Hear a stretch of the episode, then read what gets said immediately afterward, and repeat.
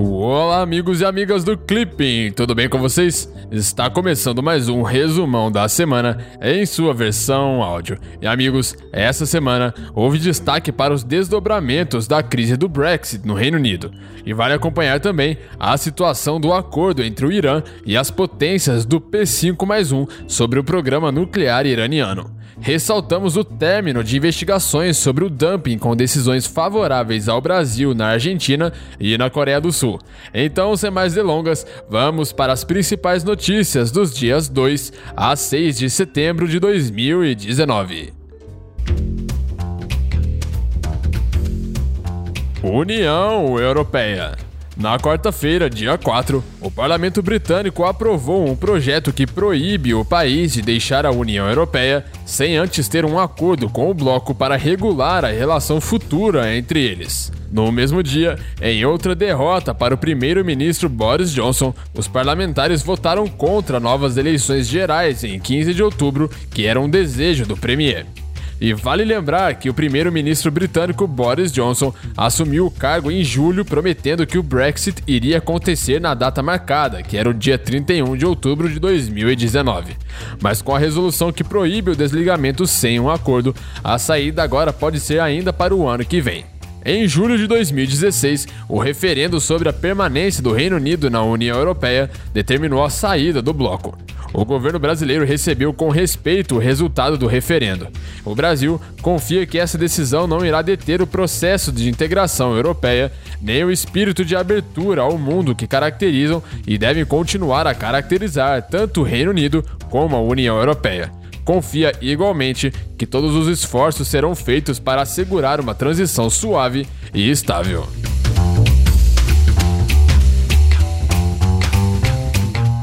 Irã e questão nuclear. A Agência Internacional de Energia Atômica confirmou que o Irã deixou de cumprir dois de seus compromissos previstos no acordo nuclear.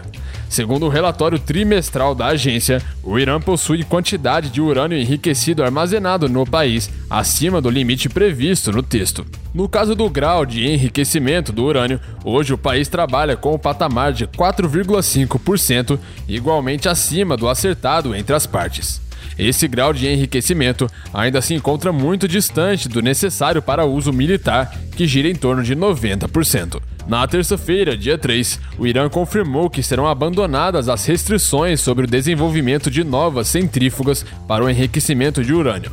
Na prática, isso permitiria o enriquecimento a níveis mais elevados, muito embora o país negue ter qualquer intenção de construir armas nucleares. Em resposta, o governo da França propôs uma linha de crédito de 15 bilhões de dólares ao Irã até o final deste ano, em uma iniciativa de Paris para evitar o colapso do acordo. O chanceler francês Jean-Yves Le Drian afirmou que essa linha de crédito estaria condicionada a alguns fatores, incluindo o cumprimento integral por parte do Irã dos compromissos previstos em 2015. A linha de crédito teria como garantia a renda obtida com a venda do petróleo iraniano, hoje alvo das sanções americanas. Por isso, para sair do papel, a ideia precisa do aval de Washington. Durante a reunião de líderes do G7 em Beatriz no mês passado, Trump sinalizou a Macron que estaria aberto à ideia das linhas de crédito, mas não ao fim das sanções. E vale lembrar que o acordo sobre o programa nuclear iraniano foi concluído em 2015 entre os P5 mais um, que são Alemanha, China, Estados Unidos, França, Reino Unido e Rússia, e o Irã. Contudo, em maio de 2018, o presidente norte-americano Donald Trump retirou os Estados Unidos do acordo, optando por retomar sanções contra o país. Apesar da violação do acordo por partes dos americanos, o Irã cumpriu todos os termos até junho, quando, para pressionar os europeus, deixou de cumprir algumas de suas obrigações.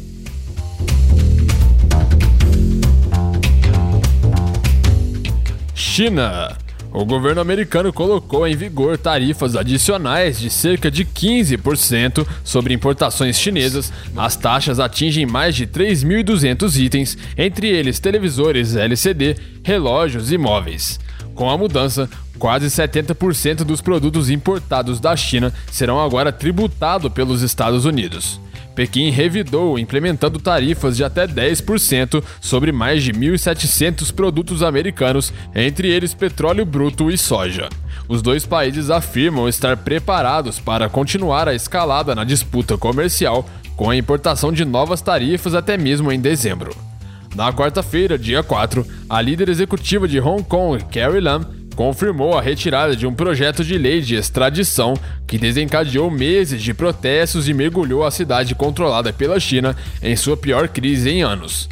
E vale lembrar que os protestos contra o projeto de lei teria permitido extradições de cidadãos de Hong Kong à China continental começaram em março, mas cresceram em junho e desde então se tornaram um clamor por mais democracia.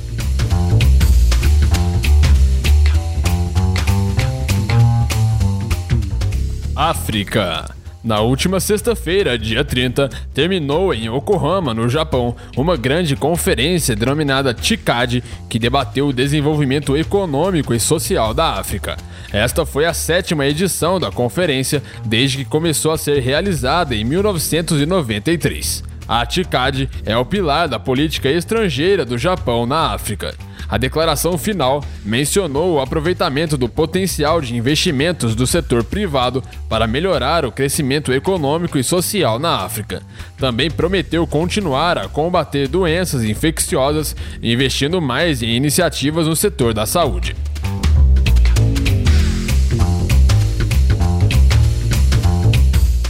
Política externa brasileira. Também na última sexta-feira, dia 30, o ministro das Relações Exteriores Ernesto Araújo reuniu-se com o presidente norte-americano Donald Trump na Casa Branca, em Washington. O deputado federal Eduardo Bolsonaro, do PSL, presidente da Comissão de Relações Exteriores e de Defesa Nacional da Câmara dos Deputados, também participou do encontro.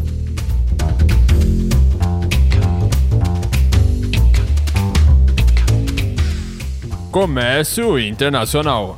O governo brasileiro tomou conhecimento com satisfação da conclusão de investigação anti-dumping da Coreia do Sul sobre papel não revestido e exportado pelo Brasil sem a adoção de qualquer sobretaxa. A autoridade investigadora coreana concluiu inexistir dano à indústria daquele país. Decisão similar foi tomada pela Argentina em investigação anti-dumping sobre tecidos denim e sobre placas de madeira exportadas pelo Brasil.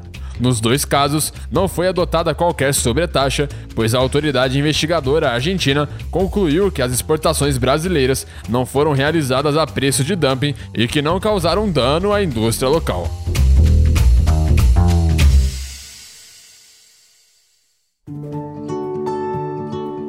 Então é isso aí. Essas foram as principais notícias dessa semana. Se você gostou, não se esqueça de deixar o seu feedback. E se tiver alguma dúvida, pode entrar em contato conosco, ok? Um grande abraço e te vejo na semana que vem. Tchau!